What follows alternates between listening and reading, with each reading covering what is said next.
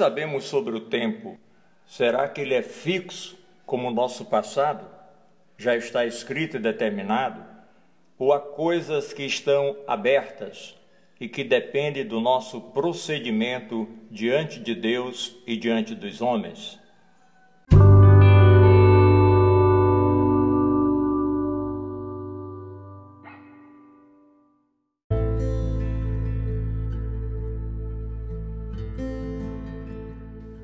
Olá, irmãos, sejam bem-vindos à Rádio Vox Day. Hoje vamos refletir sobre como remir o tempo. A perspectiva linear do tempo é uma visão judaico-cristã. É uma sucessão contínua de eventos irrepetíveis e irreversíveis. O seu movimento é retilíneo de registros históricos singulares. Todos os eventos possuem sentido na medida em que ocorrem em vista de uma finalidade última. A perspectiva cíclica do tempo vem dos gregos. Sem começo nem fim, o tempo é cíclico, um eterno retorno. O tempo para os gregos antigos não passava de um círculo inexorável, sem saída e sem fim tudo estava condenado a girar eternamente na roda da história. A realidade é que o tempo pertence a Deus. O tempo pertence ao Senhor, conhecido nas Escrituras como Pai da eternidade e ancião de dias. Ele nos concede o tempo de acordo com a sua livre e soberana vontade. Leiamos o Salmo 139, verso 16. Cada um de nós tem um tempo fixo de existência neste planeta. Somos, portanto, mordomos e não donos do tempo. As perguntas iniciais são: o que você fez até aqui com o seu tempo? Como gastou os anos que Deus lhe deu? Quanto da missão que Deus lhe propôs já foi concluída. A Bíblia diz que devemos remir o tempo. Ela diz que os crentes devem andar sabiamente, remindo o tempo, porque os dias são maus. Efésios capítulo 5, versículo 15. Remir é resgatar, libertar, libertar o tempo praticar a mordomia do tempo, ou seja, a correta utilização do tempo fixo que nos foi dado nesta existência. Sem dúvida, viver remindo o tempo deve ser uma das maiores responsabilidades do cristão, porque o tempo é um presente precioso que Deus nos deu para sermos bons mordomos dele. Infelizmente, as pessoas estão acostumadas a viver como se o tempo fixo fosse um recurso inesgotável. Mas essa é uma perigosa ilusão. O tempo é aquele tesouro que, uma vez perdido, jamais pode ser recuperado. O tempo apresenta oportunidades que passam e não voltam mais. Não podemos controlar o tempo a ponto de fazê-lo voltar ao momento que já se passou. Por isso devemos remir o tempo aqui e agora. As pessoas vivem suas vidas sem dar devida importância ao bom cuidado, à mordomia do tempo.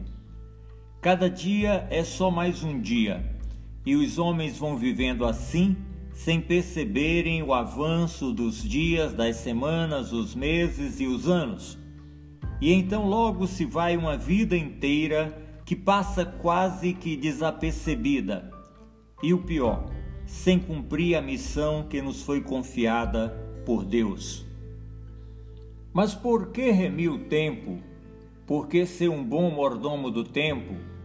A resposta pode ser esta: porque nunca mais haverá um dia como hoje. O livro de Jó fala sobre a brevidade da vida terrena dizendo que nossos dias na terra não passam de uma sombra.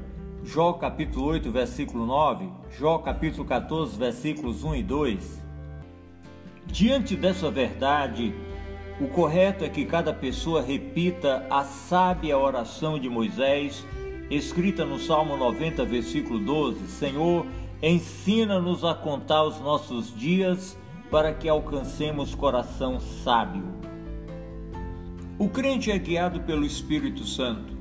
Para o crente, a mordomia do tempo está diretamente relacionada a uma vida guiada pelo Espírito Santo, um viver de acordo com a vontade de Deus. O apóstolo Paulo escreveu em Efésios capítulo 5, verso 16: Portanto, vede prudentemente como andais, não como nécios, e sim como sábios, remindo o tempo, porque os dias são maus. Por esta razão não vos torneis insensatos, mas procurai compreender qual a vontade do Senhor. Com base na verdade bíblica acerca da mordomia do tempo, vejamos alguns princípios importantes sobre como podemos resgatar o tempo adequadamente. Em primeiro lugar, dedique o seu tempo às coisas de Deus. Sem dúvida alguma, a melhor aplicação do nosso tempo é aquela que prioriza o reino de Deus. O próprio Senhor Jesus diz que devemos buscar em primeiro lugar o seu reino e a sua justiça, e todas as demais coisas essenciais à nossa sobrevivência serão acrescentadas. Mateus capítulo 6, verso 33. Significa para o crente mostrar por meio de sua vida e conduta o poder e a glória do Evangelho. Isso envolve denunciar o mal, enriquecer-se de boas obras, pregar o Evangelho, fortalecer a comunhão fraternal, conquistar o próximo para Cristo e glorificar a Deus através de todas as coisas. A questão é que sempre que falamos sobre a mordomia do tempo, precisamos ter em mente que o grande propósito de nossas vidas é glorificar a Deus. Quando entendemos isso, então percebemos que Deus nos chamou a glorificá-lo em qualquer coisa que façamos nesta vida.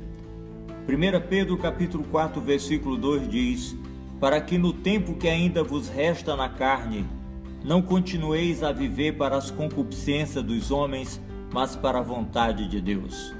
Colossenses capítulo 3, verso 17 diz: E tudo quanto fizerdes por palavras ou por obras, fazei-o em nome do Senhor Jesus, dando por ele graças a Deus Pai. Em outras palavras, podemos dizer que em tudo que aplicarmos o nosso tempo, devemos objetivar a glória de Deus. Que sejamos bons mordomos do tempo para a glória de Deus que possamos dizer como salmista: Bendirei o Senhor em todo tempo. Salmo 34, versículo 1. Seja sábio, há tempo para tudo e tudo tem o seu devido tempo. O sábio escritor de Eclesiastes fala sobre isso em sua maravilhosa reflexão sobre o tempo. Eclesiastes capítulo 3, versículo de 1 a 8. Só é capaz de remir o tempo aquele que entende este princípio. Por exemplo, um bom mordomo do tempo jamais desejará colher enquanto é tempo de plantar. O bom mordomo do tempo deve otimizar e aproveitar ao máximo cada oportunidade de forma sábia. À luz do conceito de que há o tempo oportuno para cada coisa, o correto é organizar cada coisa de forma apropriada dentro do tempo que Deus nos dá. Os especialistas na área da gestão do tempo sempre alertam que a maioria das pessoas gasta grande parte de seu tempo com coisas circunstanciais ou supérfluas. Isto é verdade. Mas aquele que decide remir o tempo de forma correta, de uma forma bíblica, sabe direcionar seus esforços e atenção ao que é realmente importante e ao que é urgente. Isso tudo, claro, implica em organização e planejamento. O importante é chegar ao fim de nosso tempo fixo aqui na terra e dizer algo semelhante ao apóstolo Paulo em 2 Timóteo capítulo 4, verso 7, combati o bom combate, completei a carreira, guardei a fé. Sendo assim, amados irmãos, a melhor forma de desempenhar a correta mordomia do tempo é fazer a vontade de Deus neste breve tempo fixo que o Senhor nos deu aqui nesta terra. Façamos a vontade de Deus hoje e sempre. Pense nisso e que Deus nos abençoe rica e abundantemente. Amém.